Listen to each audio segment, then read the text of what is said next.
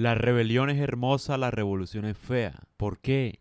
Porque la rebelión es la transformación individual. La revolución es la unión de personas sin transformación. La revolución es violenta, la rebelión es no violenta.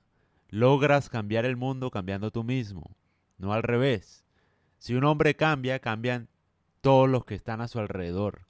Eso es rebelión. Cualquiera que entre en contacto con una persona que busca mejorar, inevitablemente va a mejorar. El objetivo no es mejorar a los demás como lo pretende una revolución.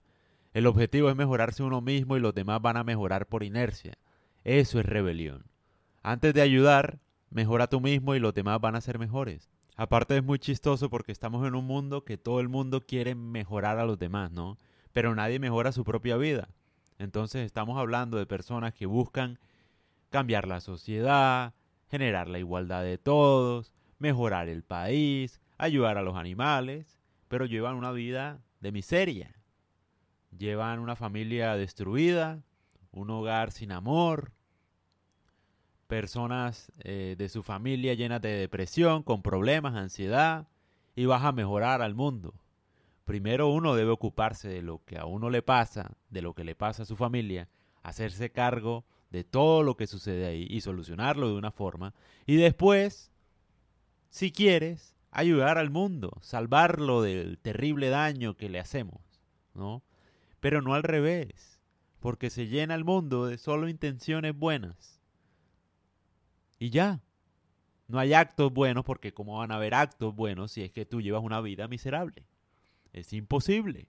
Uno solamente puede dar de lo que uno ya tiene. Si no, no. Entonces vemos a todo el mundo dando consejos, eh, yo no doy consejos, yo hablo simplemente porque se me ocurren ideas que me sirven a mí. O sea, a mí no me importa si a alguien le sirve o no le sirve. Yo comento ideas porque me sirven a mí y las comparto porque de pronto a alguien más le sirve. Pero yo no es que pretenda solucionarle la vida a los demás y hablarles como si le solucionara la vida a los demás. Es al revés. Yo soluciono mi vida y comparto lo que me sirve. Y esa es la idea, o eso es, digamos, lo que uno debería enfocarse. Esa es la verdadera revolución. Yo todo lo que estoy haciendo con podcasts, videos, publicaciones, es buscar el contenido para mí. Para mí.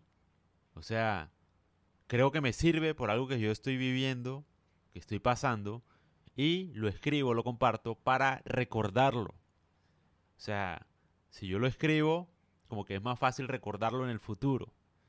Y lo comparto, porque de pronto a lo mejor a alguien también le puede servir. Pero no es que yo ofrezca la solución o cree contenido para los demás necesariamente. Creo contenido exclusivamente para mí. A lo que voy con esto es que las personas deben hacer lo mismo.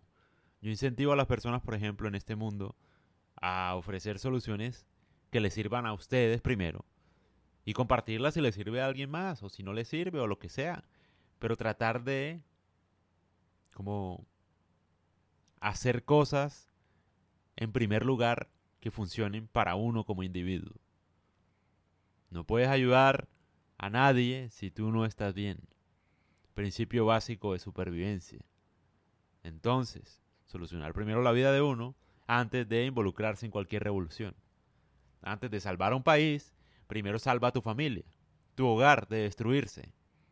Y luego, si te sobra energía, intenta salvar un país.